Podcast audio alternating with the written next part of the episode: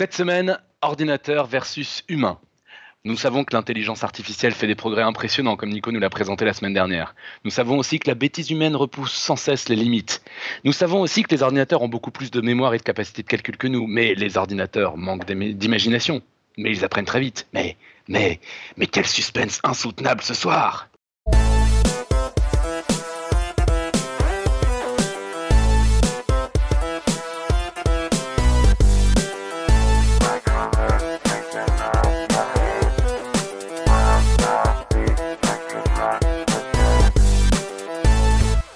Salut à tous. Bon, ben, je reprends la parole quand même. Du coup, euh, parce que ce soir c'est un peu particulier, on a un tour de table extrêmement réduit. Alors, on a au moins Robin qui est bien présent avec Boson, qui là est plutôt silencieux. Salut Robin. Salut, non, je m'étais muté, c'est tout. A priori, pendant le générique, on a trouvé Johan. Salut Johan. Salut. Et on a perdu Irène. Donc salut Irène, mais je crois qu'elle essaie de se reconnecter, mais pour l'instant elle n'y arrive pas. Donc, euh, donc on verra si elle arrive à revenir un peu plus tard dans, dans la conversation.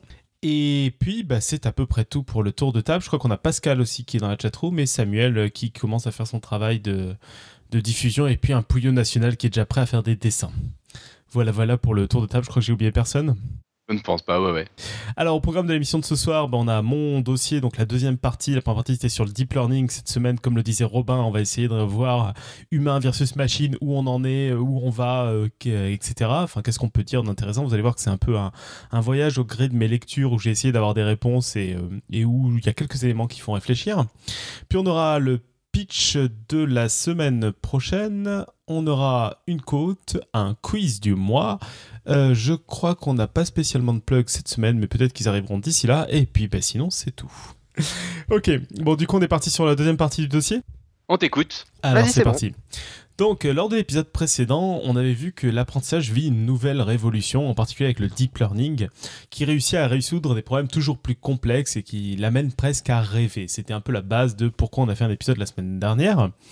Et euh, ça, ça suffit même à provoquer la frayeur de pas mal de personnes quant à une intelligence artificielle qui arrive à grands pas.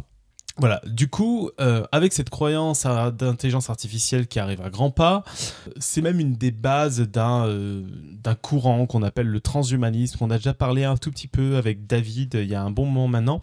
Alors je vous rassure, je vais pas du tout en parler ici parce que pour cet épisode, en fait, ça m'intéressait ce sujet-là. Le deep learning, c'était une façon très très concrète d'approcher les choses parce que j'ai présenté vraiment comment ça fonctionnait. Pour cet épisode, j'ai décidé un peu de naviguer de source en source pour essayer de trouver des agréments concrets quant aux limites entre les sur les machines ou les limites des humains ou euh, humains-machines, enfin des différences.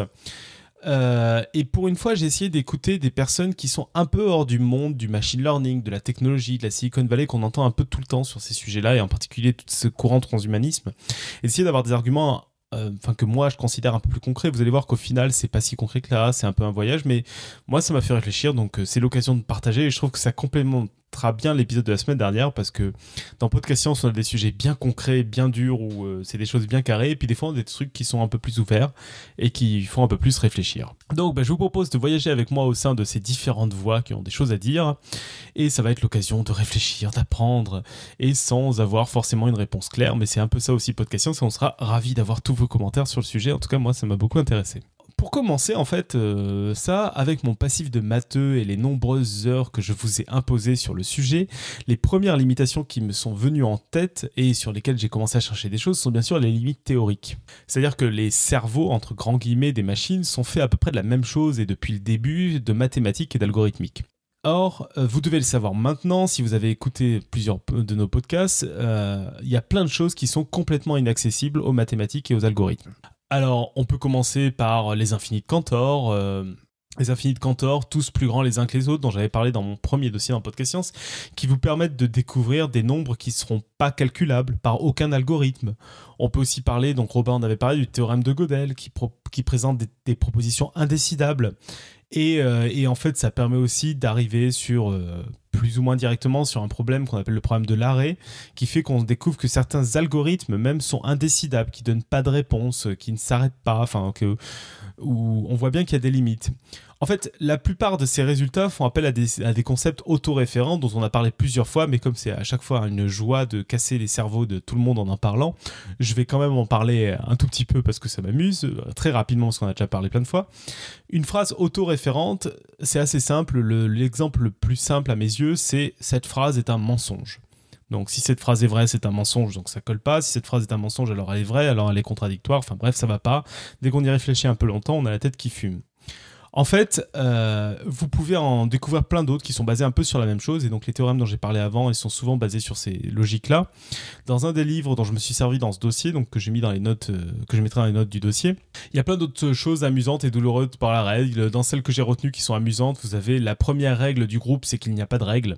Alors ça, c'est un peu même plus amusant, on en reparlera tout à l'heure, c'est que c'est quelque chose qui choque un peu moins que cette phrase est un mensonge. Il faut vraiment y réfléchir pour que, ça commence à, choquer. Ou alors, pour faire plaisir à LGJ qui chaque semaine nous donne une propriété d'un nombre, on peut parler des nombres inintéressants. Ce sont des nombres qui n'ont aucune propriété intéressante. Et alors réfléchir à quel est le plus petit des nombres inintéressants, qui du coup se met à avoir une propriété intéressante, à savoir être le plus petit des nombres inintéressants. Bref, on tourne en rond, on se casse la tête, et avec ce genre de concept, ben, on a pu prouver que certains algorithmes ne seraient jamais possibles et qu'il y a tout plein de choses qui théoriquement sont euh, impossibles. Donc déjà sur le papier, et quand on dit théoriquement, ça veut dire que même s'ils deviennent le plus puissants possible, ils pourront pas faire ces choses-là. Alors en fait, même sans aller là, euh, on en avait aussi parlé sur l'épisode sur les algorithmes, c'est pour ça que j'évacue un peu rapidement ces sujets. Les algorithmes sont même moins bon que ça. C'est-à-dire que les, machines, euh, il y a certains algorithmes qui prennent tellement de temps que même avec l'âge de l'univers et des ordinateurs de quantique, ils s'arrêteraient jamais. On n'aurait pas le temps de les finir. Donc finalement, on tombe très vite sur des limitations de ces machines qui sont assez impressionnantes. Où on se rend compte qu'elles peuvent pas tout faire. Alors pour autant, cette piste-là, elle convainc pas énormément sur la limite homme-machine parce que on a trouvé des limites pour la machine, mais on n'est pas vraiment sûr que les humains sont capables de faire tout cela. On est même plutôt convaincu du contraire, à savoir qu'aujourd'hui, on sait que les ordinateurs sont capables de faire des choses qu'aucun humain n'a jamais su et ne saura jamais faire. Par exemple, compter toutes les occurrences d'un mot dans tous les bouquins sortis depuis 1800. C'est ce que fait le, projet Google Ngram Viewer que vous avez directement en accès sur Internet, euh, où vous pouvez compter euh, le nombre de mots, d'occurrences d'un mot dans des bouquins, ou calculer plusieurs milliers de milliards de décimales de pi. On sait que l'humain, euh, il s'est arrêté à beaucoup beaucoup moins que ça. Il s'est arrêté à combien, Robin? Calculé à la main? En fait, le dernier record à la main, c'est 707, mais sauf qu'il s'était planté à partir de la 158 voilà. Donc c'est pas beaucoup, et on se rend compte que les milliers de milliards qu'on connaît aujourd'hui. Si, si, ben, on l'a découvert justement. Euh, l'histoire. On s'est compte avec le premier calcul par ordinateur, mais c'était 100 ans après. Ah, ok, d'accord. Et c'est historiquement, c'était les premières décimales qui étaient mises au palais de la découverte et qui ont été corrigées ensuite, quoi. C'est ça, exactement. En fait, euh, le, le, record, ça date des années 1870 et quelques, William Shanks qu'on calcule donc 707. Euh, et le palais des est ouvert en 1937 et personne n'avait battu son record et personne même ne l'avait vérifié parce qu'il faut reconnaître qu'il faut être très maso pour euh, passer euh, je sais pas combien de temps à faire un calcul que si tu tombes sur la même chose, bah, tout le monde s'en fout, ça veut juste dire que l'autre a eu bon et que c'est de l'autre qu'on va se souvenir et que si tu tombes pas sur la même chose, il y a une chance sur deux pour que ce soit toi qui sois planté. Donc, donc personne n'a vérifié avant qu'on ait les premiers ordinateurs. pour le coup, c'était une machine qui qui faisait la vérification. C'est c'est moins grave quoi. Voilà, bon en tout cas c'est des choses, donc là on se rend bien compte que la différence de capacité entre un humain et une machine là sont énormes dans ce cas-là. Il y a par exemple aussi des choses toutes bêtes qu'on fait tous les jours, j'ai essayé de prendre des exemples les plus basiques mais qui en fait sont impossibles à faire pour un humain, c'est de nous donner l'itinéraire le plus court entre n'importe quel point de France en quelques secondes. Donc c'est marrant parce qu'on a plein d'exemples comme ça où l'ordinateur est largement supérieur à nous, mais pourtant on est un peu blasé. Toutes ces prouesses nous, nous impressionnent pas si la machine veut la, qualification d'intelligente, bah, il va falloir qu'elle puisse faire plus. Alors là, on arrive au fil des lectures euh, sur tout ce que je vais appeler un peu la catégorie des tests de Turing et assimilés. C'est-à-dire que devant ces critiques d'humains présomptueux expliquant que ces prouesses hors du domaine de l'humain ne justifient pas l'intelligence, certains chercheurs ont essayé de définir des tests précis qui permettrait de conclure à l'intelligence. Alors le plus célèbre de ces tests, vous le connaissez, c'est le test de Turing. C'est un fameux test qui dit en gros que si on arrive à faire croire à un humain qu'il discute à un autre humain alors qu'il est en train de discuter avec une machine, on pourra considérer que cette machine est intelligente. Et bien du coup, les machines ont passé le test de Turing et on a plein d'exemples, on en a à peu près tous les ans de nouvelles machines qui passent le test de Turing. Alors à chaque fois, comme c'est un test extrêmement célèbre, c'est énormément discuté, on, chipote, on dit non mais il se faisait passer pour un gamin, non mais etc. Ce qui est à peu près sûr, c'est que si on considère qu'aujourd'hui il n'est pas passé, ça va pas tarder à passer. Mais on se rend aussi compte que ça suffit pas, que même celle qui arrive à passer le test de Turing, on se dit, euh, bah, c'est un peu limité. Et puis surtout, elles savent que parler. Est-ce que c'est vraiment ça être intelligent? Alors du coup, bah, des tests de ce genre cessent pas de fleurir. On a demandé aux machines d'être capables de battre les humains aux échecs. Alors les machines elles ont, battu les humains aux échecs. On a demandé aux machines de décrire des images, c'est ce qu'on parlait la semaine dernière. Alors les machines sont mis à décrire des images. On a demandé aux machines de savoir cuisiner de manière inventive. Alors les machines ont cuisiné de manière inventive. Ça c'est Watson qui apparaît, qui, euh, à qui on a appris à mélanger les ingrédients et il a, il a proposé des mélanges d'ingrédients qui n'avaient jamais été imaginés et qui donnaient des choses assez intéressantes. Et là, on est en train de lui apprendre à pratiquer des méthodes de cuisine. Donc en fait, ce qui... On a aussi des, des gens, des, des, des, ordis qui nous créent des symphonies à la façon de Mozart ou ce genre de choses, non? En gros, je sais pas si vous commencez à voir le schéma là-dedans, c'est qu'à chaque fois qu'on demande à une machine de faire une chose bien précise, tôt ou tard, les humains arrivent à en concevoir une qui y arrive. Et pourtant, à chaque fois, à la vue du résultat, on est peu convaincu par son intelligence. C'est-à-dire que les machines qui nous battent aux échecs, on a du mal à les qualifier d'intelligentes. Même celles qui arrivent à faire de la cuisine, hmm, on n'est pas convaincu. Et en fait, là-dessus, là, on commence à toucher des choses assez intéressantes. Si vous vous posez la question, mais pourquoi une machine qui arrive à cuisiner mieux que moi, je la considère pas comme intelligente? Ben, on se rend compte déjà que les machines, elles fonctionnent pas vraiment comme nous. Elles sont des sortes d'extraterrestres. Chez elles, ce qui prime, c'est la mémoire et la capacité de calcul. C'est-à-dire que par exemple, pour nous battre aux échecs, elles n'ont pas cherché à inventer, elles n'ont pas cherché à raisonner, elles n'ont pas cherché à faire ce que nous on fait quand on apprend les échecs, à comprendre les règles, à comprendre les stratégies. Elles ont appris par cœur des milliers de parties et leur, euh, et leur issue, et elles prenaient le temps à chaque coup, grâce à leur puissance de calcul, de euh, calculer plein de combinaisons possibles pour calculer la meilleure sur laquelle travailler. Ça, c'est Deep Blue, euh, qu'on connaît pour d'autres choses maintenant, qui était à l'époque un un ordinateur pour faire des échecs et qui, euh, qui nous a battus aux échecs comme ça, en apprenant, en utilisant son énorme mémoire et sa capacité de calcul très rapide. Euh, donc ça, c'est un premier, un premier élément que j'ai trouvé assez intéressant en lisant tout ça, c'est que on se rend compte que finalement, on n'a pas envie de les appeler intelligentes, en particulier, et on y reviendra à la fin, parce que euh, elles ont une manière de fonctionner qui est tellement différente de nous, c'est comme si on essayait de qualifier d'intelligence des extraterrestres elles, s'y prennent tellement différemment que nous qu'en en fait on est un peu en train de d'avoir une limite floue entre dire une machine est intelligente et une machine est un humain. C'est euh, c'est quelque chose qui est pas clair. Et c'est c'est pas vraiment la, seule raison. Hein. Euh, si on prend même des tests qui sont faits sur des humains, il y a peu de gens qui sont fans du test de QI pour mesurer l'intelligence, par exemple on a fait un test, on a essayé, et c'est des gens qui ont essayé de faire ça de manière plutôt saine, plutôt, ils ont essayé de faire quelque chose de sérieux, mais on se rend compte que c'est pas parfait le test de QI. Si on prend des gens qui ont un très bon QI, un très mauvais, ça suffit pas à tout qualifier au niveau euh, intelligence humaine. On avait fait, euh, j'y pense parce que là j'ai relu récemment l'interview de, Franck Ramu euh, qu'on avait fait et il définit ça assez bien quand même. C'est mieux, c'est mieux défini que ce que je pensais.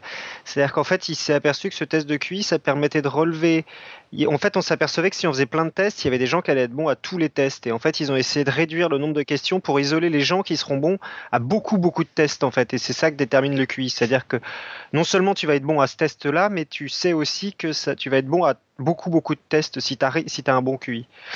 Euh, voilà, je vous conseille de réécouter ce truc-là parce que c'est vrai que c'est une question comment définir l'intelligence qui que, je pense qu'on va lui poser beaucoup lui. Il y a aussi un épisode de scepticisme scientifique qui est excellent sur euh, avec Nicolas Gauvry sur comment définir l'intelligence, qui est hyper intéressant. Et non, non, mais c'est des questions qui sont pas simples, mais c'est plus pour dire qu'à chaque fois qu'on essaie de mettre des tests très précis, on se rend compte qu'il manque quelque chose, quoi. Et en fait, même en allant un peu plus, ouais. Euh, oui, bah du coup, il y avait une question de, de GPIF, mais je pense qu'on y... de Mister Nose et de GPIF, je pense qu'on y a plus ou moins répondu. C'est avant de parler d'intelligence de la machine, est-ce que l'on sait définir à quoi elle correspond chez les humains?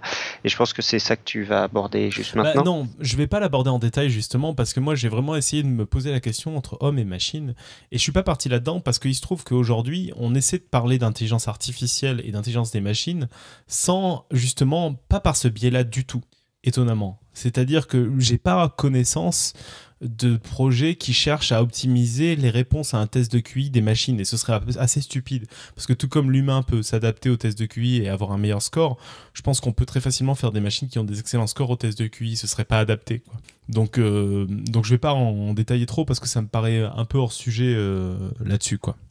et de toute façon, il y a plein d'autres éléments, vous allez voir. Euh, c'est-à-dire que enfin, je sais pas ce que vous en pensez hein, sur le fait que c'est un peu hors sujet, je pense, euh, le côté comment définir l'intelligence humaine. Mais c'est vrai que l'argument que tu viens de dire, euh, qu'effectivement on pourrait trouver une machine qui répond très bien aux tests de QI, j'ai jamais pensé, mais effectivement ça doit pas être très compliqué, je pense, effectivement.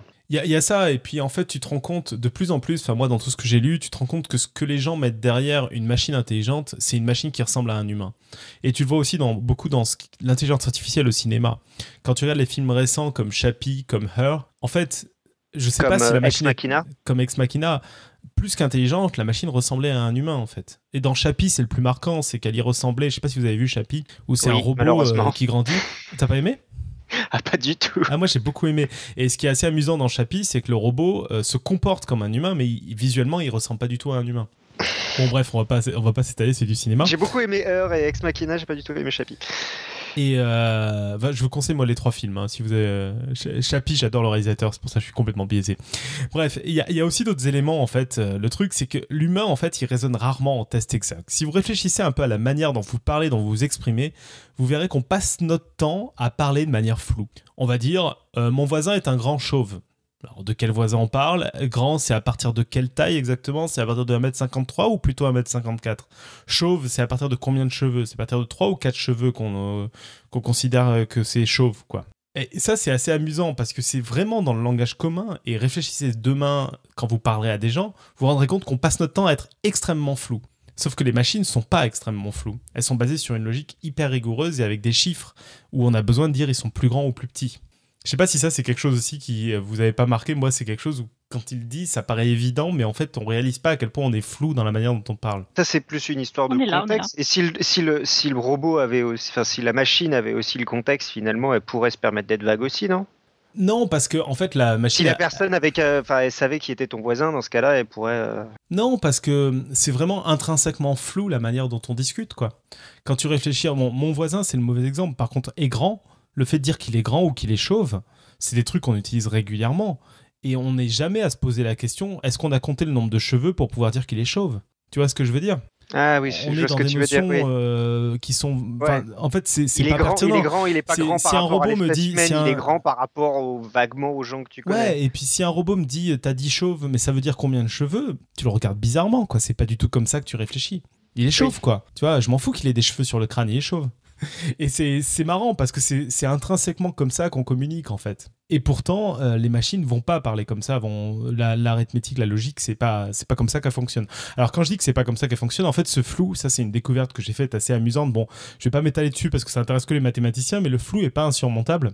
En fait, dans mes pérégrinations, j'ai découvert la logique floue, dont j'avais jamais entendu parler avant, qui est une branche mathématique qui justement pose euh, ses bases comme euh, enfin comme base de cette logique sur des concepts flous. Donc de dire on va définir ce que ça veut dire être grand et on va s'accorder le fait que c'est flou.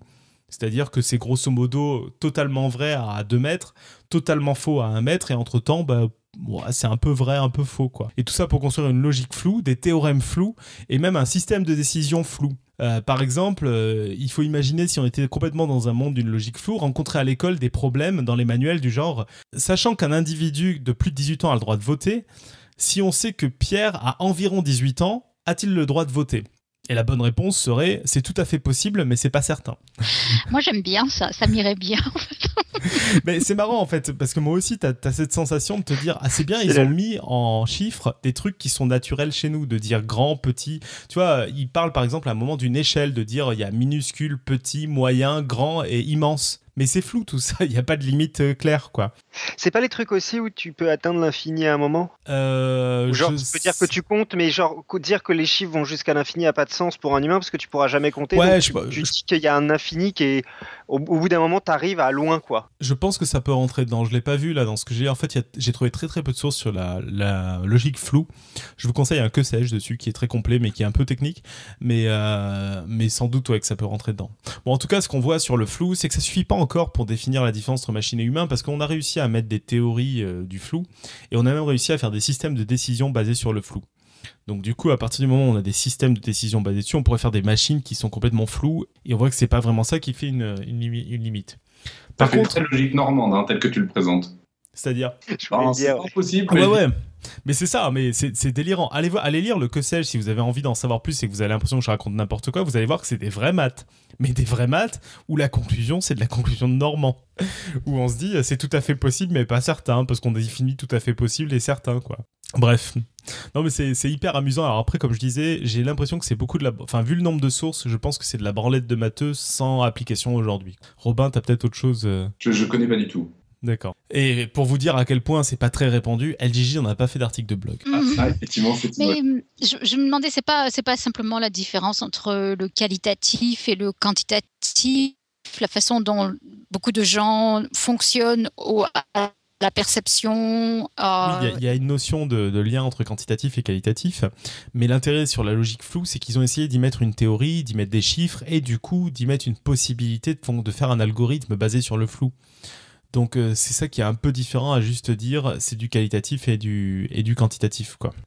Euh, voilà, bon. Toujours est-il que du coup le flou, c'était pas une bonne piste parce que bah, on se rend compte qu'on est capable de faire des théories floues et ça pose pas de problème, enfin à part que c'est un peu chelou, euh, ça pose pas vraiment de problème pour aller euh, construire des ordinateurs flous ou des choses comme ça. Donc ça va pas être suffisant pour aller euh, faire une différence entre hommes et machines.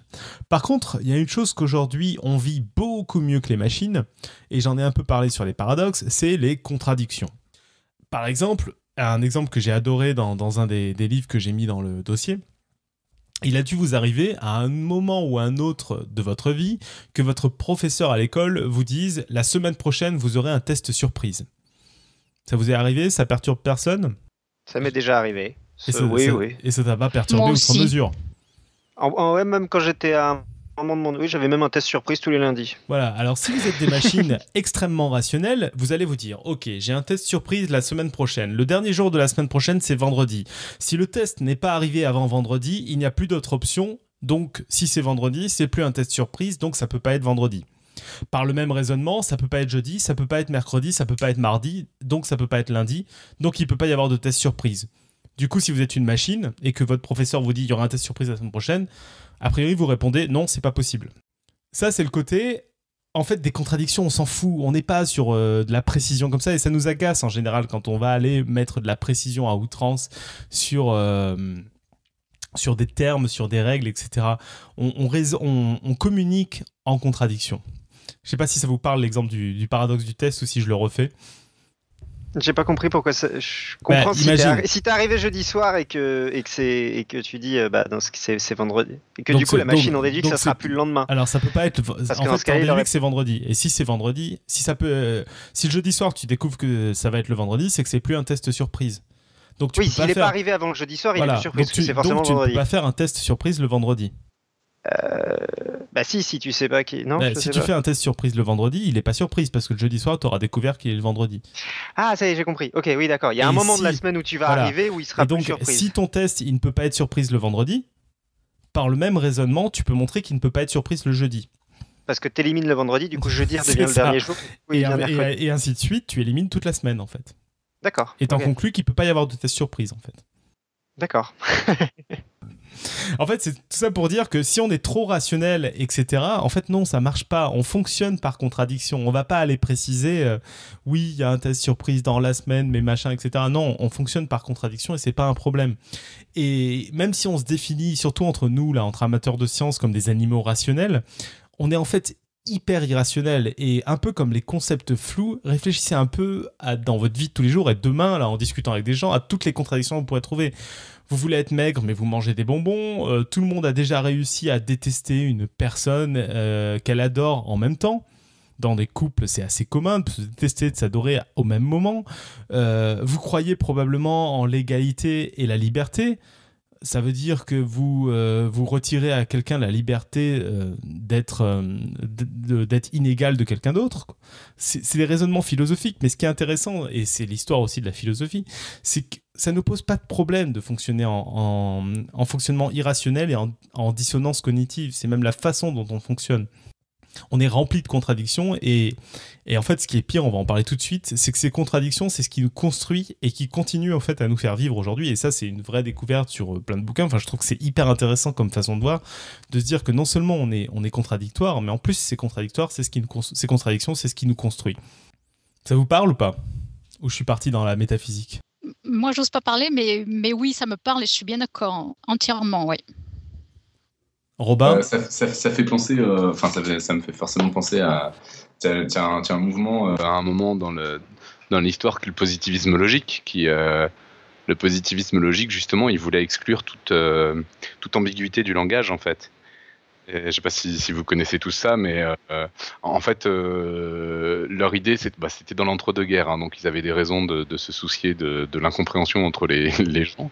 Et donc, en fait, eux, voilà, leur, euh, leur thèse de base, c'était ça. C'était que s'il y avait des guerres, s'il y avait des incompréhensions, c'était juste parce que le langage est tellement imprécis que euh, quand on se parle, on se comprend pas. Enfin, on croit se comprendre, mais on se comprend pas. Et donc, en gros, euh, leur, euh, du coup, c'était devenu des intégristes de la logique, quoi. C'est-à-dire que hors de la science, fallait, fallait pas parler. Donc, la poésie, c'était pourri. la philosophie, un peu autre que parfaitement rigoureuse, c'était de la merde, etc. Fallait tout, tout exclure tout ça parce que c'était ça qui provoquait les incompréhensions, donc les guerres.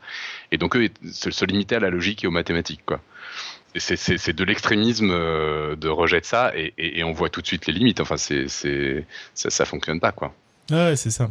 Et, euh, pourtant, aujourd'hui, toute la logique et tout ce qui est mathématique, par exemple, c'est basé sur le fait qu'on refuse euh, contre tous les contradictions. Quoi pardon, je, réponds tout de suite parce que c'est une question euh, Positivisme à la Auguste Comte. En fait, Auguste Comte, ouais, c'est le positivisme, c'est donc euh, le dire que la science vraiment c'est essentiel, tout ça machin. Et le positivisme logique, c'est vraiment des extrémistes qui se sont inspirés d'eux, mais euh, c'est une dérive euh, extrême, quoi. Donc ouais, en tout cas, à s'arriver à ce moment-là sur les contradictions, j'ai senti que j'avais rencontré un joli argument de différenciation entre l'humain et la machine, parce que clairement les machines sont conçues pour ne pas avoir de contradictions. Et là, on arrive sur quelque chose qui est finalement très joli et un peu inattendu, en tout cas pour moi. Et c'est en premier Stéphane Wolfram qui a créé un logiciel qui s'appelle Mathematica et qui, qui est quelqu'un qui est assez connu dans, dans la sphère mathématique et puis aussi, euh, enfin pas que mathématiques en fait. J'utilise beaucoup Mathematica et, voilà. selon moi pas pour l'usage qu'on est censé en faire. Du coup, je râle beaucoup contre Mathematica. Ben justement, si tu connais Mathematica, t'en parleras peut-être mieux que moi parce que c'est pas vraiment qu'il est connu en tant que mathématicien. Il est plutôt connu justement pour avoir conçu Mathematica et maintenant un moteur de recherche que vous pouvez utiliser qui est Wolfram Alpha et qui permet de, de poser des questions et de croiser des bases de données immenses, etc.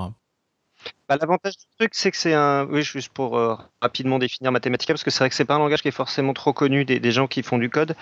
Euh, c'est un langage qui est assez, euh, comment est-ce qu'on dit, assez beaucoup d'abstraction en fait. C'est-à-dire qu'un peu comme Maple, c'est un truc qui va vous permettre de faire, qui va vous donner par exemple la solution exacte d'une équation pas 1,1345, euh, euh, mais qui va vous donner par exemple un truc euh, racine de 2 plus 1 divisé par 5, ce qui peut paraître simple, mais qui en fait est assez, difficile dans le cas général à faire, un truc qui, est capable de vous donner des solutions analytiques de si c'est possible de la trouver. Et du coup, pour ça, c'est un très bon langage. Voilà. Mais du coup, après, c'est vrai que c'est pas, pas les mêmes. Il y a deux trucs assez différents finalement de la boucle fort et un truc qui est très compliqué à utiliser, par exemple en mathématiques, pour ceux qui, et donc, euh, ce Wolfram a fait un, article hyper intéressant que je vous mettrai dans les notes du dossier, qui est il s'est fait interviewer sur l'intelligence artificielle, et c'est un interview hyper intéressant en particulier parce que lui, il n'est pas très inquiété parce que bon, grosso modo, son message c'est que les machines restent très connes, et en particulier, euh, il déclare en disant que les machines arrivent à faire des trucs super, mais c'est nous qui fixons les objectifs. Euh, et, ça reste nous qui fixons les objectifs, pas les machines. Les machines ne se fixent pas des objectifs. Et ça, c'est quelque chose tout bête, tout bête, mais en effet, si vous réfléchissez à tout ce que vous avez pu voir sur l'intelligence artificielle, vous vous rendez compte que c'est l'humain qui a fixé les objectifs. Et même quand elles sont un peu plus ouvertes sur les objectifs, quand elles créent de l'art, quand elles se déplacent, vous vous rendez compte qu'au final, parmi les possibles de ce qu'elles peuvent faire, c'est l'humain qui a fixé l'objectif. Et c'est un peu ce que je disais la semaine dernière, on n'a pas encore vu une machine qui a fait sa crise d'adolescence et qui est partie faire le tour du monde avec son petit ami, quoi. Euh, sur un coup de tête. Ça paraît très con, mais euh, c'est pas anodin comme différence, quoi. Dans Chappie, il y a un peu de ça. Dans Chappie, il y a un peu de ça, mais c'est un film. je suis d'accord, mais. Et donc, du coup, arrivé là-dessus, je me suis mis à lire deux livres. Ah oui, parce que, petite précision, j'ai jamais lu autant de bouquins sur ce dossier, donc euh, si ça vous plaît pas et que vous avez l'impression que je pars un peu n'importe où, dites-vous au moins que j'ai travaillé. et, euh, et qui avait après rien à voir, et là, c'est quelque chose qui peut arriver rarement en lecture, mais qui arrive parfois. Ce qui était très beau, c'est qu'ils racontaient la même chose, alors qu'ils avaient rien à voir sur le principe, sur leur titre. Ils racontaient la même chose, à savoir l'importance des histoires pour l'homme. Alors le premier de ces bouquins, c'est, j'en ai déjà parlé la semaine dernière, c'est Sapiens, A Brief History of Humankind. Euh, Sapiens, une brève histoire de l'humanité, euh, qui est un, livre qui raconte tout simplement l'histoire de l'humanité. Et euh, pour l'anecdote, l'auteur s'est dit inspiré de Jared Diamond, dont on avait déjà parlé. c'est quelqu'un qui a écrit sur l'inégalité des sociétés. On vous en avait déjà parlé ici dans un épisode où c'était Laure qui était venu nous parler en fait des des différences entre les civilisations et d'un peu historiquement comment on pouvait justifier ça. Bref, euh, l'histoire de l'humanité telle que la raconte, donc c'est Yuval Noah Harari, je ne sais pas comment ça se prononce, ben, c'est un peu l'histoire des légendes et des mythes qu'on se raconte. Et c'est assez impressionnant de le voir raconter comme ça, mais euh, c'est très parlant. Alors un peu comme le bouquin de Jared Diamond, le seul un peu euh, limitation que j'aurais, c'est de vous dire que je pense que c'est une théorie que c'est pas la vérité, mais vu dans, dans, ce biais-là, un peu comme dans le biais de Jared Diamond, c'est très parlant et on a l'impression que ça colle bien. Donc après, je pense que ça reste une théorie. Il faut toujours se rappeler, c'est quelque chose qu'on répète pas assez, que n'importe qui peut écrire un bouquin. Il n'y a pas de communauté scientifique derrière. Alors euh, Harari, etc., a pas mal de sources dans son bouquin, mais euh, bon, rappelez-vous que ce que je vais vous dire là, c'est ce qu'il raconte dans ce, dans ce livre-là. Et en particulier, il raconte dans le bouquin, c'est le tout début, que tout commence avec la révolution cognitive. C'est le moment où notre cerveau a subi une transformation, sans la préciser, hein, c'est pas un bouquin de bio, qui a justement permis de se raconter des histoires. Et alors qu'on pourrait se dire que c'est tout anodin, en fait, c'est pas du tout anodin. Si vous regardez un groupe d'une centaine de. En fait, si vous regardez un singe et un humain, un seul, il n'y a pas énormément de différence dans les comportements. Bon, bien sûr, si vous lui donnez de la technologie, l'humain va se comporter différemment, mais si vous le laissez tout seul, on se rend compte que finalement, on n'est pas très très loin. Par contre, si vous mettez une centaine, un millier de singes ensemble, ou une centaine, un millier d'humains ensemble, leur comportement est extrêmement différent. En particulier parce que bah, nous, on a des histoires, on a des mythes qui nous permettent de coopérer dans des groupes énormes. Et alors ça, c'est l'autre truc où je vais encore vous dire, regardez autour de vous, parce que moi, c'est ce que j'ai fait du coup en lisant ce bouquin. Euh, si vous réfléchissez à votre vie, à demain, en fait, vous vous rendrez compte qu'autour de vous, il y a beaucoup plus de mythes et de légendes que de choses concrètes. Par exemple, qu'est-ce qu'une ville? Qu'est-ce qu'une loi Qu'est-ce qu'une entreprise Tout ça, ça n'existe pas en fait. C'est des histoires, c'est des légendes que les humains se sont racontées et sur lesquelles on s'est accordé. On s'est dit d'accord, on va appeler ça une entreprise. Euh, on va considérer que, euh, je voulais pas citer l'entreprise, on va dire que Danone, c'est ça, c'est ce, ce concept-là. On accepte tous ensemble. Et ça nous fait coopérer et se mettre d'accord à faire la même action ou à ne pas se taper dessus pour la faire la même action. Et en voyant les choses comme ça et en se disant que en fait il y a beaucoup plus de choses non concrètes, on se rend compte à quel point les histoires sont une partie prenante de notre manière de fonctionner. Qu'on est très très peu porté par des choses concrètes en fait. Je sais pas si ça vous parle. Ah si, si, moi je trouve ça passionnant en fait. Hein. C'est vrai que ça, ça, tourne un peu, on arrive un peu... Euh, euh, ça tourne beaucoup autour de la psychologie et puis, puis de, du mental, etc., de, de l'humain, mais c'est vrai que c'est passionnant, oui. Mm. Et alors, ce qui est encore plus fort, c'est que cette capacité à raconter croire, euh, et croire aux histoires, c'est aussi cette capacité qui nous a permis de changer nos attitudes sans avoir besoin d'évoluer du point de vue biologique. Alors ça, c'est quelque chose qui est assez amusant dans le livre et assez intéressant. Alors c'est dommage, on n'a pas Pierre ce soir, mais je suis sûr que Pierre réagira là-dessus ou, euh, ou autre. L'auteur a une formule qui résume cela et qui est extrêmement efficace. Il dit, la révolution cognitive, c'est le point de l'histoire c'est le point où l'histoire a déclaré son indépendance vis-à-vis de la biologie, disant que grosso modo, le fait de croire en des mythes, de croire en des idées, etc., ça nous a permis de, changer beaucoup plus rapidement nos comportements que ce que nous permettait l'évolution. Et du coup de s'adapter beaucoup plus vite. Et si on le regarde, en tout cas du point de vue évolution, c'est-à-dire du point de vue où on compte le nombre d'éléments d'une espèce, le développement des humains a eu une croissance qui est incroyable. Alors, je précise bien du point de vue évolution, parce que le point de vue évolution prend pas en compte ce qu'on a fait aux autres espèces, prend pas en compte le fait de savoir si les humains sont heureux, il prend en compte juste le nombre d'humains qui se développent.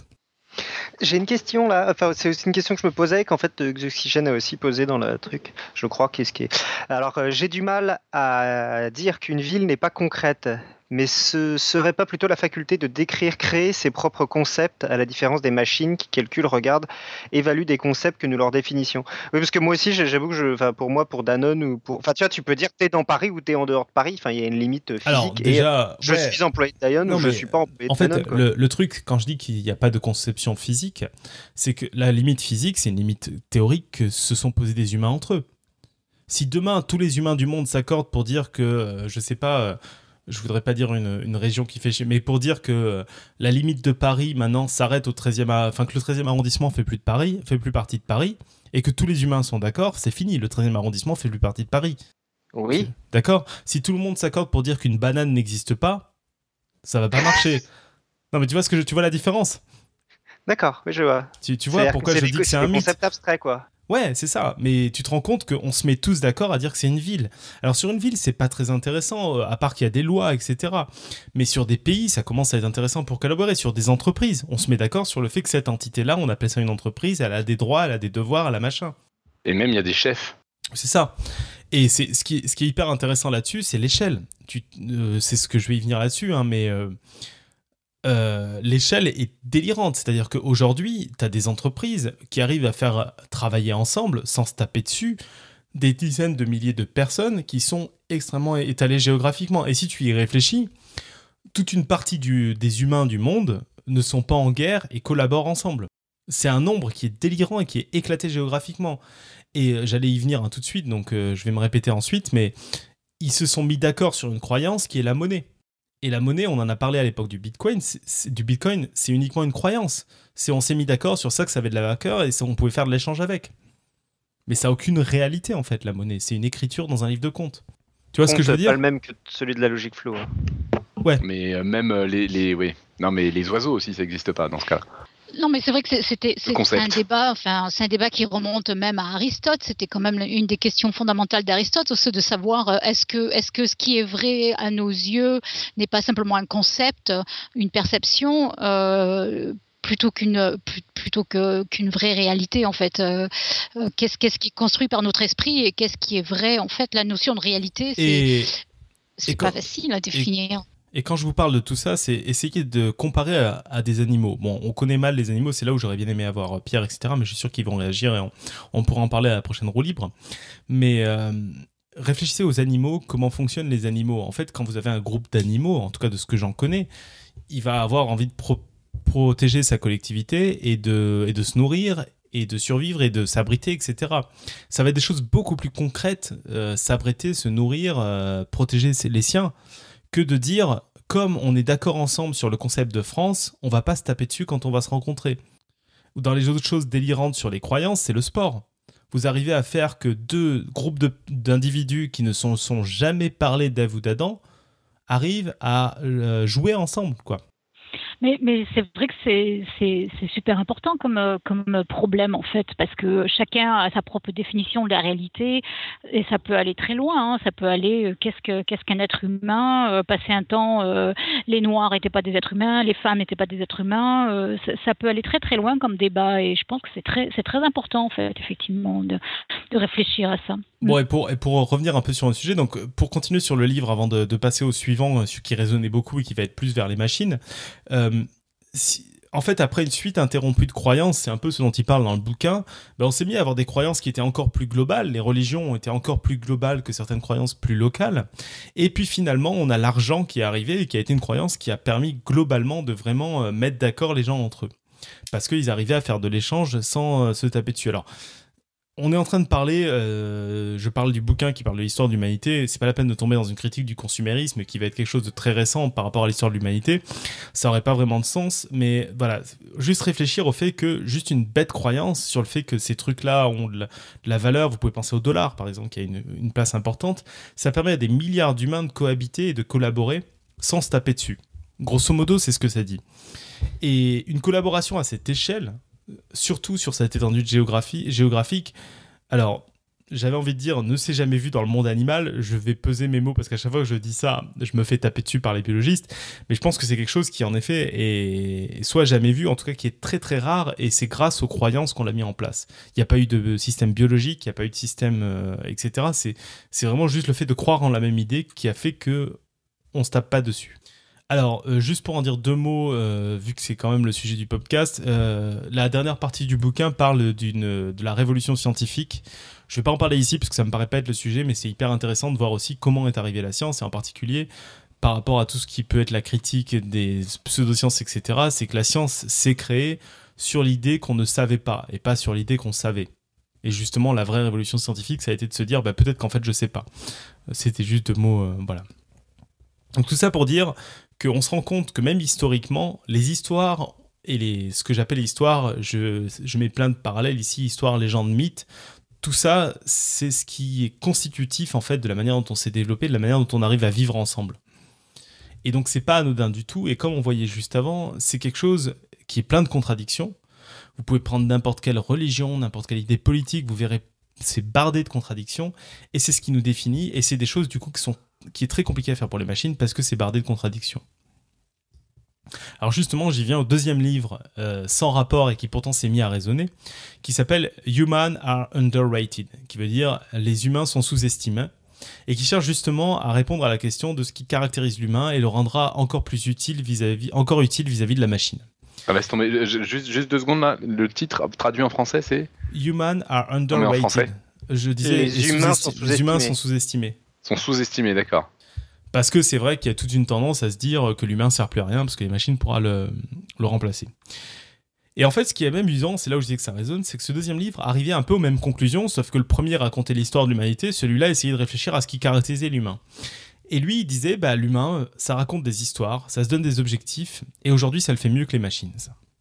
Alors bien sûr, juste après vous avoir dit qu'il y avait toute une bardée de tests de Turing, à partir du moment où vous donnez un test concret, c'est trop tard, la machine réussira à le faire il euh, y a de grandes chances que euh, bah, demain on arrive à trouver des machines capables de raconter des histoires, de créer de la musique, des peintures et qu'on se demande et euh, etc. Et même on en a déjà et même on se demande si elles sont pas derrière les scénarios des Feux de l'amour. Ça serait rassurant. Et en tout cas, nul doute qu'elles seront capables un jour de raconter des histoires au moins aussi bonnes que la plupart des romanciers d'aujourd'hui. Donc, derrière les feux de l'amour, c'est des humains qui ont essayé d'imiter un ordinateur. Ouais, ça doit être ça. C'est pas uniquement ça. Le livre met en avant en fait l'importance de la communication d'humain à humain. Et alors c'est marrant parce que on se met à commencer sur des choses très complexes et on retombe sur des trucs tout bêtes et de se rendre compte que la communication humain à humain est extrêmement importante. Il y a même des, des tests qui ont été faits pour montrer que plus que l'histoire, l'humain s'attache à la façon de raconter, au storytelling et enfin façon de raconter, donc qu'on appelle le storytelling en anglais, et à qui raconte l'histoire. Au fait que ce soit un humain qui raconte l'histoire. Lorsqu'un conteur vous raconte une histoire, en fait, il y a des études qui ont montré que les cerveaux pouvaient se synchroniser avec les personnes qui, euh, avec qui, à, qui raconte l'histoire, c'est-à-dire qu'il y a les mêmes régions qui s'allument, etc. Et donc il y a un vrai besoin sur le, la communication interhumain. On se rend compte aussi que quand un humain ressent une émotion, il est quasiment impossible qu'il n'en ait pas une expression faciale. Et ça, c'est mine de rien une différence de taille, surtout quand on se rend compte de tout l'apport historique des histoires. C'est que l'humain raconte des histoires et qu'il aime se, les faire raconter par d'autres humains. Alors ça, c'est pas anodin. Bah, je sais pas, en fait, j'essaie de retranscrire un peu tout ce que j'ai lu. Je sais pas si vous réalisez un peu. Mais euh, c'est des choses en fait qu'on entend peu sur tous les côtés intelligence artificielle parce que tout ce côté racontage d'histoire, storytelling, c'est des choses qui sont assez éloignées euh, de la science. On en a parlé la semaine dernière quand Alan parlait de Big Bang Science.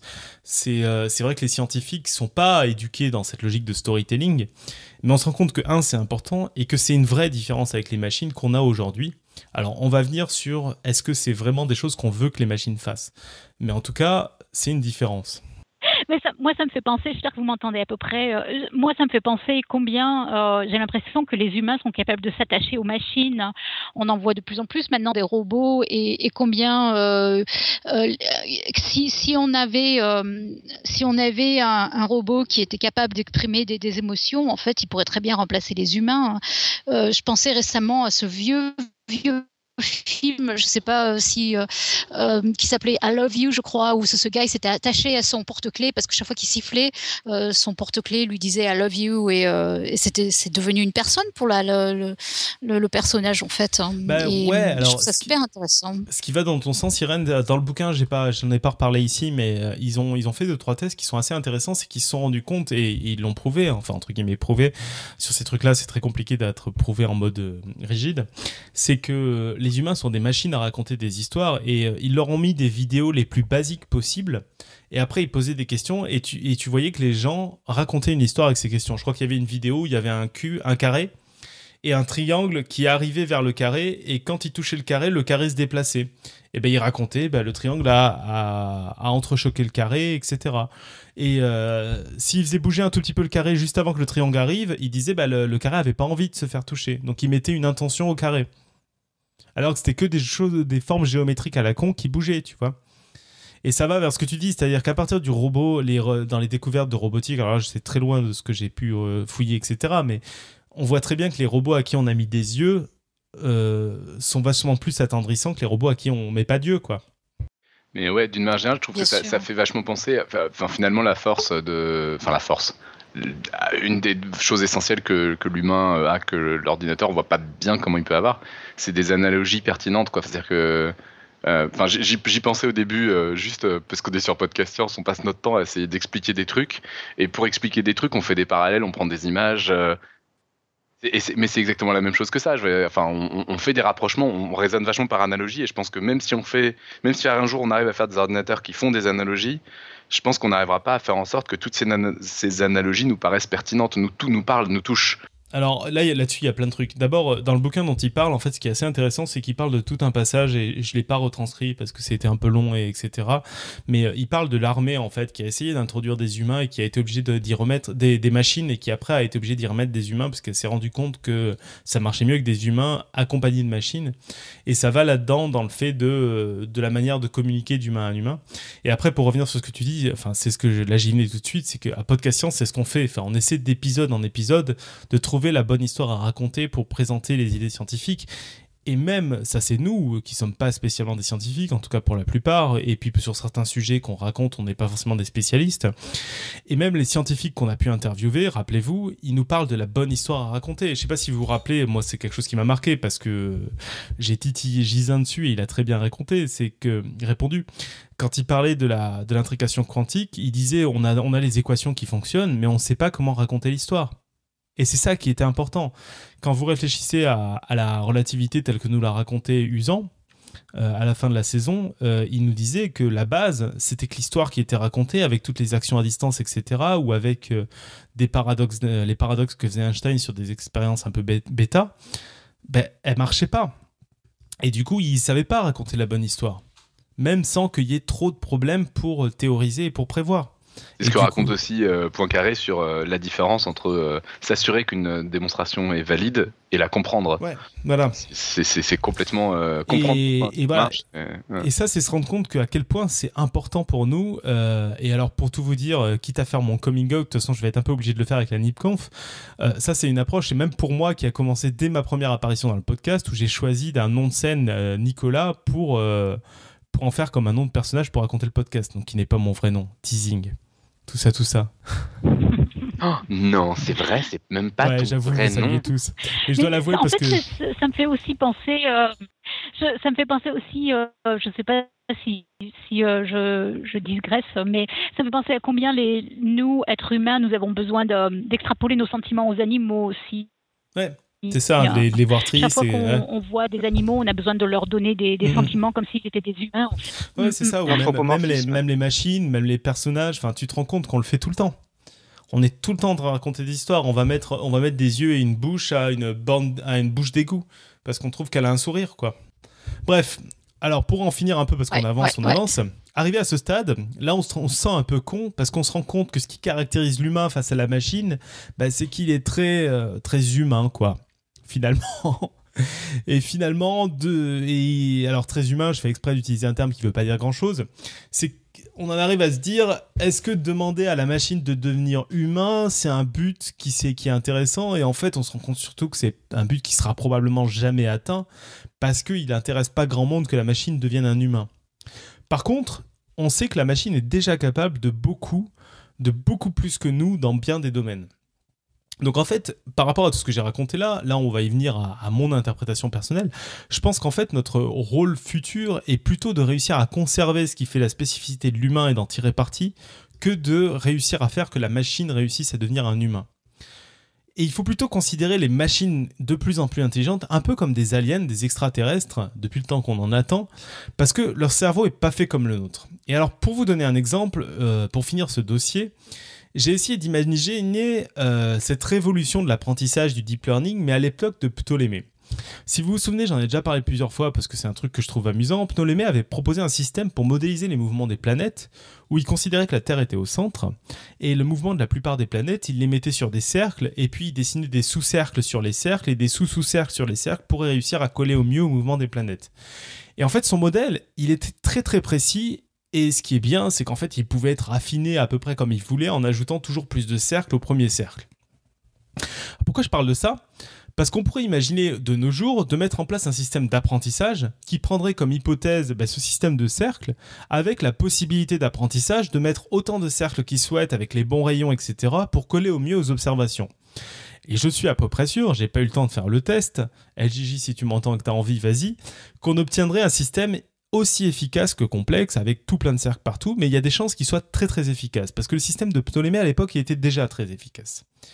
Et alors du coup, avec un système comme ça, si on avait été à cette époque-là, on n'aurait pas eu besoin de définir, on n'aurait pas eu besoin, donc entre grands guillemets besoin, de définir le système de Newton, la mécanique relativiste peut-être même. Il faudrait voir si on arrive à faire coller avec des modélisations de cercles très complexes.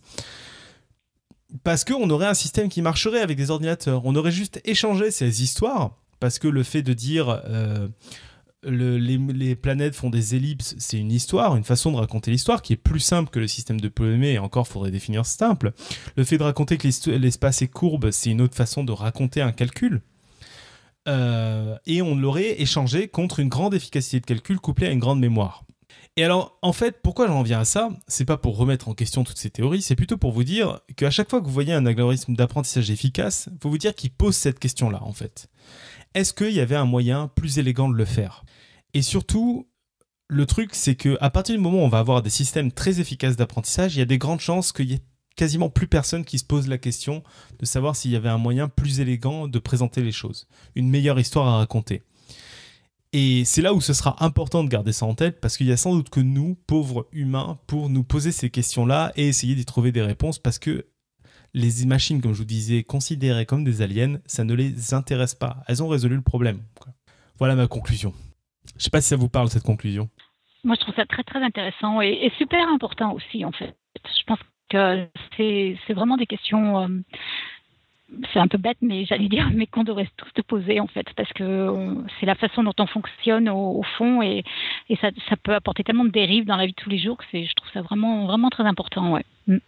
J'ai pas trop écouté la, conclusion, je suis désolé, j'arrive pas à faire deux trucs en même temps. Mais, euh, mais je faisais autre chose. Mais, mais euh, oui, je sais pas si, si t'en as parlé, mais il y a la, question de, poser des questions aussi, quoi. Ouais, bah c'est ça, tout ce qui est. Pour moi, j'ai mis tout ça dans raconter une histoire, mais c'est vrai qu'il y a posé des questions, etc. Et, euh, et, en fait, sur les de moi, c'est tout ce qui m'a toujours frustré sur l'apprentissage. Et après ces lectures, ça continue à être un peu pareil. C'est que c'est très efficace. Ce dont on a parlé la semaine dernière, les reconnaissances d'images, c'est très efficace. Mais comme je vous disais, c'est une boîte noire. Et ce qui est sûr, c'est que plus ça marchera, moins on se posera les questions de savoir s'il n'y avait pas une manière plus intelligente. En fait, c'est pas plus intelligente, c'est plus humaine de modéliser le problème. En racontant une histoire plus simple pour nous, etc. Ouais, mais voilà, mais le, truc, ce qui est intéressant, c'est que là, il y a deux choses qui se décollent, enfin qui se, qui se décollent, c'est euh, résoudre un problème et euh, le résoudre pour nous, quoi, le comprendre. Enfin, c'est vraiment toujours la, même idée. Pour moi, je trouve que c'est et, du coup, se pose toujours la même question, euh, mais c'est une question qui se pose depuis longtemps déjà. Mais est-ce qu'il faut est-ce qu'il faut que l'humain abandonne tout ce que l'ordinateur fait mieux que lui? C'est-à-dire que la, question se pose par exemple depuis longtemps de savoir si c'est intéressant ou pas d'apprendre à faire des multiplications euh, aux, gamins. Et puis bah, on pourrait se poser la question pour tout ce que l'ordinateur fait mieux que nous. C'est-à-dire que d'une certaine manière, est-ce que ça vaut bien la peine d'apprendre des trucs par cœur alors que de toute façon, si tu as ton, ton, téléphone à portée de main, euh, tu as la réponse à toutes tes questions instantanément, etc. etc. C'est une vraie question. Je pense que de savoir, finalement, il faut peut-être peut se poser la question de savoir ce, que, ce, ce qui vaut le coup de continuer à être fait. Ouais, c'est ça, de, continuer à être fait. Et en Parce qu'il y a plein de savoir-faire euh, qui ont perdu leur intérêt dans l'histoire. Et, en fait, moi, je pense que là-dedans, la réponse, c'est que sans doute, il va falloir se forcer à continuer à travailler sur des sujets déjà résolus par les ordinateurs. C'est ça. Mais ça, je pense que de toute façon, les maths, c'est une bonne, c'est une bonne, euh, c'est une bonne euh, image de ça. C'est assez optimiste là-dessus. C'est-à-dire que les mathématiciens, généralement, ils sont pas contents quand ils ont une démonstration qu'ils ne comprennent pas, quoi. Et généralement, ils, démontrent un résultat de, de 15 façons différentes, et c'est comme ça qu'ils sont contents parce qu'ils ont vraiment l'impression d'avoir un peu mis de sens dedans. Et, c'est vraiment naturel euh, chez eux. Enfin, je veux dire, le, le théorème des quatre couleurs, euh, je pense qu'il y a toujours une énorme frustration de se dire que la plus grosse partie de la démonstration est faite euh, par des calculs brutaux. C'est-à-dire qu'on constate que ça marche, on ne comprend pas pourquoi ça marche. Et je pense que c'est vrai pour d'autres choses que pour les maths, ce genre de choses. C'est le truc de la, du de, de Poincaré, le théorème des quatre couleurs, là? Non, non, non, non, non. Parce qu'il y a aussi la conjecture de Poincaré, non, qui a été démontrée par. non, non, non, de, Kepler, Kepler. Ah, d'accord, je confonds. Ouais, non, point carré, c'est pas, non, c'est pas par ordinateur, c'est par, un, c'est, par quelqu'un d'un peu spécial, on va dire. Euh, juste euh, deux mots, si, j'ai oublié avant qu'on passe aux questions d'auditeurs, sur quelques références. Donc, je vous en ai déjà parlé, Sapiens, A Brief History of Mankind, euh, Humankind. Pour moi, il faut absolument le lire. Enfin, c'est très, c'est vraiment passionnant. Irène, t'avais l'air passionné, vas-y, fonce. Dans les pas obligés à lire, mais si vous êtes passionné par tous les paradoxes qui font chauffer le cerveau, il y a The Outer Limits of Reason qui parle un peu de tous ces paradoxes, etc., qui est intéressant. On a un podcast francophone, hein, c'est ça? Ouais, désolé. voilà, on a des questions d'auditeurs du coup?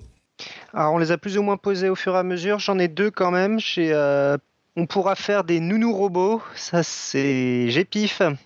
C'est une question. Euh, je sais pas à quel moment il le disait exactement. je sais pas, c'est une question, mais ben, tout ça, les nounous robots, pour moi, ça rentre dans la même catégorie que la plupart des, des résultats un peu débiles de, de robots. C'est-à-dire que je pense que ça, enfin, débile au sens robot qui sait faire des échecs, etc. Je pense qu'il y a des chances qu'on arrivera à, à, faire toute une partie du boulot de la nounou. On arrivera à faire faire toute une partie du boulot de la nounou par un robot. Après, la vraie question qui va se poser, c'est du rapport humain à humain, parce que tu as plein de tests où tu me vois quand les bébés sont pas avec des humains, ils dépérissent, quoi, ils sont pas bien. Et l'autre question. Tu avais quelque chose, Irène, peut-être à dire, euh, vu que tu as eu des enfants, c'est peut-être plus intéressant que moi. Ça, me fait penser, euh, ça me fait penser à un article euh, que j'ai lu il n'y a pas très longtemps où c'était c'était un gars qui, qui achetait des, des poupées sexuelles en fait hein. et il, il, décrivait combien euh, il en avait trois, je crois, et c'était c'était ses compagnes maintenant, alors que ce sont des poupées à l'origine, et pour elles ont chaque personnalité et il les habille le matin, et il leur parle et elles sont toutes les trois différentes et en fait il les a complètement humanisées euh, et, je, pense que c'est c'est pas le seul et c'est bien connu va, mais qu'on va loin là. il va pas très bien. En fait, c'est un peu bah après, euh, c'est vrai qu'après il y a des bah, dérives. Là-dessus, moi, moi, tout ce que je, moi, je, je saurais pas dire un truc plus intelligent que Her, le film dont on a parlé tout à l'heure, qui paraît être un traitement qui est extrêmement intelligent de la question, qui est moins sexuel sans doute que ce dont tu parles, mais qui est très très intelligent, je trouve, parce que il permet oh, de. C'est pas dit, il y a quand même des scènes de sexe dans Her. Ouais, ouais, ouais, mais au côté où il permet de se rappeler que un robot, c'est un robot. Et euh, dans Her, euh, ça, ça fout une claque assez intéressante. Oui, j'avais bien aimé aussi. Et on a une deuxième question. Mm. Pardon, excuse-moi, je t'ai interrompu. Vas-y, vas-y, John. Euh, donc, on avait une deuxième question de. Je sais pas marqué le de qui c'était, du coup, il euh, faudra que je retrouve. Euh, de GPIF encore. L'inquiétude de Musk, Bill Gates, Hawking, justifié, non justifié aux questions idiotes. Et donc, du coup, il va falloir que tu rappelles ce que c'est à chaque fois. Bill Gates, j'en sais rien, je l'ai pas lu. Hawking et Musk, c'est un peu de mémoire, c'est un peu la même chose. C'est-à-dire que bah, ils ont peur que disons que je suis partagé. Ils ont peur sur le message que bah, une intelligence artificielle qu'on contrôle pas, ça peut être dangereux. Je pense que c'est un message qui est pas stupide. En particulier, on l'a vu que si on laisse des machines trop rationnelles réfléchir d'elles-mêmes et avoir du pouvoir, ça peut donner n'importe quoi. C'était, je l'ai fait de manière marrante avec le paradoxe du test, mais euh, il y a d'autres exemples. Hein. il y a des il y a un crash boursier qui est dû à des machines qui réagissaient entre elles de manière stupide. Après, moi, je trouve que dans cette vision surtout de Musk et un peu de Hawking, le problème c'est qu'il croit trop qu'on va avoir des machines qui vont vraiment ressembler à des humanoïdes très intelligents. Et ça, j'y crois moyen. Mais après, c'est très personnel. ok, donc je vais passer directement euh, au pitch euh, donc, de la semaine prochaine. Euh, donc la semaine prochaine, on reçoit un invité. Euh, donc, euh, je vous lis le pitch qu'on avait préparé. Qu'est-ce qui fait qu'on a envie de suivre certains leaders au bout du monde, les yeux fermés? Pourquoi certaines personnes galvanisent les foules avant même d'avoir ouvert la bouche, alors que d'autres ne sont jamais écoutées En d'autres termes, qu'est-ce que le charisme? Si vous ne vous étiez peut-être jamais posé la question, Vous ne vous étiez peut-être jamais posé la question. Heureusement, il y a des chercheurs dont c'est le métier et qui partagent volontiers leurs découvertes. Nous avons l'honneur de recevoir l'un des plus grands spécialistes de la question, la personne de John Antonakis, professeur de comportement organisationnel à l'Université de Lausanne en Suisse. Euh, donc je rappelle que depuis euh, donc cette année, euh, ça sera sans doute un, ça sera, ça sera une interview en deux parties du coup, enfin qui sera enregistrée en une seule partie mais qui sera diffusée en deux parties.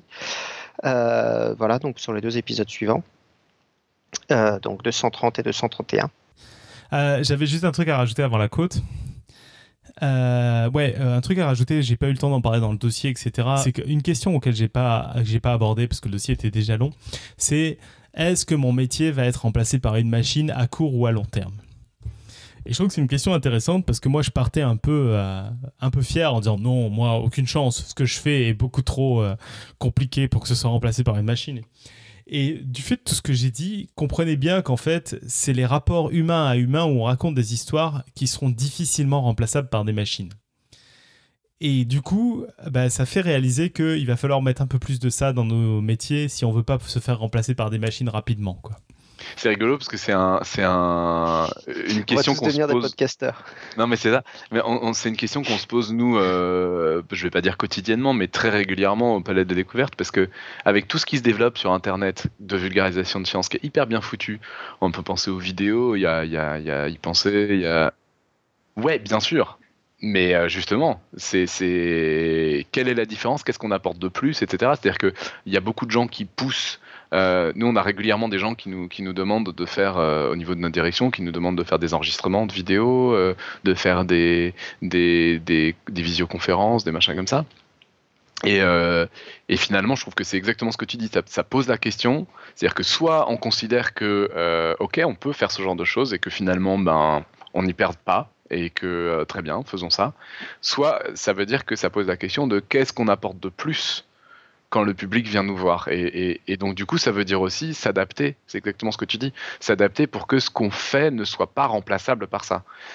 C'est euh, parce que euh, d'une certaine manière oui, ok, ça reste des humains, mais, n'empêche que euh, c'est aussi la question des machines, la question posée par les machines, c'est aussi ça, parce que les machines, ça va bientôt recouvrir aussi, c'est déjà le cas, tout ce que ça peut emmagasiner, tout ce que ça peut engranger comme savoir, tout ce que ça peut. Je veux dire, euh, je dis n'importe quoi, mais euh, c'est déjà un peu le cas. Tu es, face à une machine, tu es face à Google, tu es face à enfin, un moteur de recherche quelconque d'ailleurs, tu te poses une question, tu lui poses la question en langage pourri et il va te trouver une réponse. Donc, c'est déjà d'une certaine manière une machine qui le fait.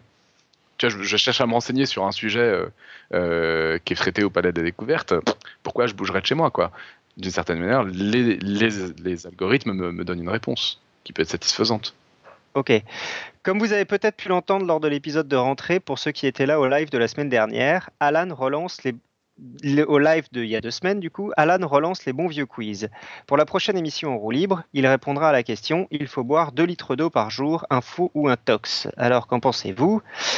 Euh, On ne vous demande pas une réponse bien détaillée, hein. euh, on cherchera nous-mêmes les sources. Vos histoires, anecdotes, avis sur la question sont ce qui nous intéresse. Alan se charge de la réponse officielle.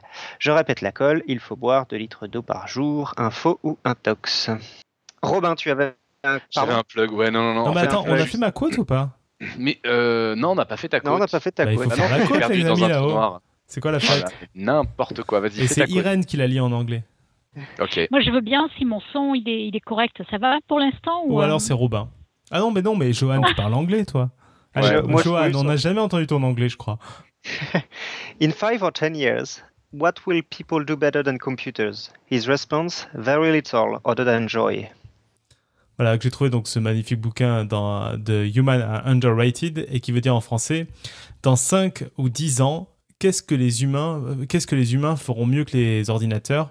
Sa réponse très peu de choses à part prendre du plaisir. S'amuser, ouais. À part s'amuser. Je sais pas, ouais. On pourrait le traduire aussi à part, euh, à part, euh, vas-y, amuse-toi. Peut-être, ouais, mais alors ça veut rien dire à part euh, vas-y, amuse-toi. On peut le traduire par des choses qui ne veulent rien dire, ça marche aussi. Non, mais au sens où tu peux dire à un humain en lui donnant un problème, en lui disant vas-y, amuse-toi, alors que tu peux pas le dire à un, ordinateur, c'est ça que je veux dire. D'accord, ça me va. du coup, on peut passer à ton plug énorme. Alors, mon flog énorme. Non, oh, s'il te plaît. Euh, non, en fait, c'est juste un truc. Et en plus, tu l'as écrit en énorme dans les notes, je vois. Oui, enfin, j'ai fait un copier-coller juste euh, de, la, de la page où on peut trouver ce, ce, jeu. En fait, c'est pour un jeu. Alors, ce qui est rigolo, c'est que j'ai vu euh, après, enfin, je suis tombé dessus, je sais plus comment. Me demandez pas comment je, je, je, passe mon temps à chercher des informations sur plein de trucs et je passe de, de, page en page et de temps en temps je tombe sur des trucs marrants. Et donc là, c'est un, un, jeu et ce qui est marrant, c'est que la version française, c'est euh, Jean-Philippe Usan qui a, qui a traduit. Donc euh, j'ai trouvé ça rigolo. Je savais pas qu'il avait fait ça, il m'en avait pas parlé. Et en fait, c'est un jeu euh, qui va plaire à tous les gens qui ont apprécié notamment l'épisode d'LGJ sur la topologie ou les choses comme ça, tous les gens qui sont, qui sont fanats des, des rubans de Mobius ou autres euh, ou autres objets euh, genre Thor, euh, Thor, en dimension 3, 4, tout ça, des choses comme ça. En fait, c'est un, un, une série de 9 jeux qui se jouent sur un Thor, mais en fait, on joue à plat, c'est-à-dire qu'on joue sur un, sur un carré. Et euh, le bord droit du carré, c'est la même chose que le bord gauche du carré, et le bord haut du carré, c'est la même chose que le bord bas du carré.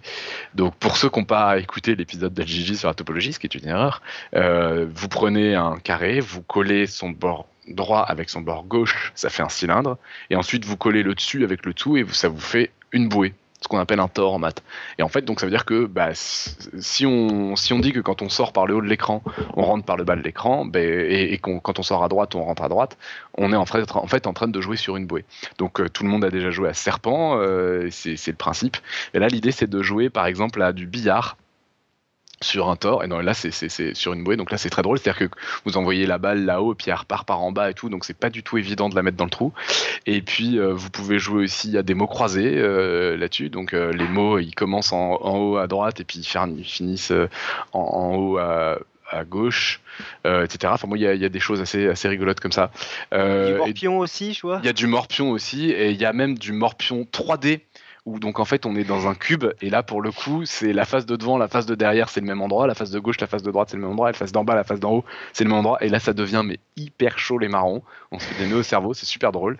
Et donc en fait quand, l'ordinateur gagne et qu'il vous montre l'alignement on est là non mais c'est pas un alignement quoi c'est une blague. En fait si c'est un alignement. Il y a aussi un, un, labyrinthe qui se passe dans le même monde. Enfin voilà c'est très rigolo et euh, et voilà, et c'est gratuit, ça se télécharge. Donc à une adresse qu'on va mettre, euh, ça s'appelle Taurus Games. Et euh, c'est un des premiers trucs qu'on trouve quand on tape ça sur un moteur de recherche. Pas forcément le premier, mais voilà. Sur, euh, je, l'ai trouvé immédiatement sur le, le, comment ça s'appelle en français le l'App Store de d'Apple. D'accord.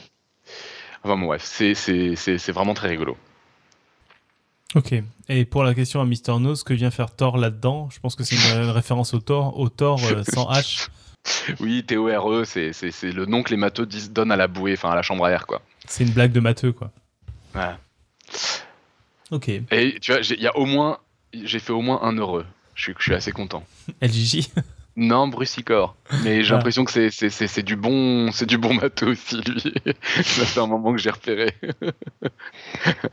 attends alors. et du coup, donc il a été traduit par Jean-Philippe Usan et, et donc, ça a été traduit en français par euh, Jean-Philippe Usan et ouais, tout à fait Roland Lehoucq, ouais. ouais, ouais. Et, euh, et, et c'est euh, et ils disent à partir de 10 ans. Et je pense qu'effectivement, on peut mettre un gamin là-dessus. Après Qu'est-ce qu'il va en comprendre euh, Je sais pas, mais je pense qu'il va finir par comprendre assez rapidement en fait. Enfin, tant que c'est en 2D, en 3D, c'est quand même vraiment violent. Bah, un gamin de 10 ans peut jouer au serpent, hein, donc après, c'est juste. Oui, voilà, c'est ça, ouais. Plus intéressant. Ouais, ouais. Bon, les amis, on conclut nos épisodes qui maintenant sont courts depuis la Révolution. C'est vrai qu'ils sont super courts. Hein. Alors, euh, si vous avez aimé cet épisode, euh, n'hésitez pas à le partager. Euh, c'est ainsi que d'autres personnes peuvent nous découvrir et nous encourager. Du coup, vous pouvez aller sur la page Facebook de Podcast Science, sur Google+, mais dépêchez-vous avant que ça disparaisse, sur SoundCloud, pour nous partager, nous liker, commenter les dossiers. Sur notre site internet podcastscience.fm, vous pouvez retrouver les dossiers, sources et les interviews en version écrite. Si vous voulez nous encourager financièrement pour organiser des événements et acheter des bouquins, vous pouvez aller nous faire des dons sur notre site Patreon. N'hésitez pas à nous contacter pour nous proposer de l'aide, des encouragements ou juste des idées, on aime bien. Euh, restez polis tout de même. À la semaine prochaine. Salut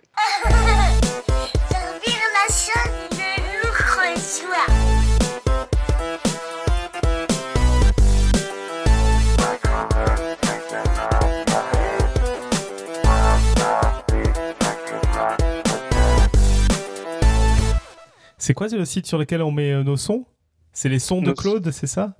SoundCloud. Donc venez nous faire des commentaires sur les sons de Claude et que servir la science soit votre joie. Les sons de Claude, la version béret baguette de SoundCloud. J'ai trop, trop envie de créer le site web. Quand tu dis Adobe, c'est c'est Adobe hein, ou attends Oui, c'est euh, Adobe. Excuse-moi, c'est Adobe. Oui, Les pardon. pardon. Bon, d'accord. C'est Adobe Euh, Edition. Ok. Adobe. That's euh, perfect.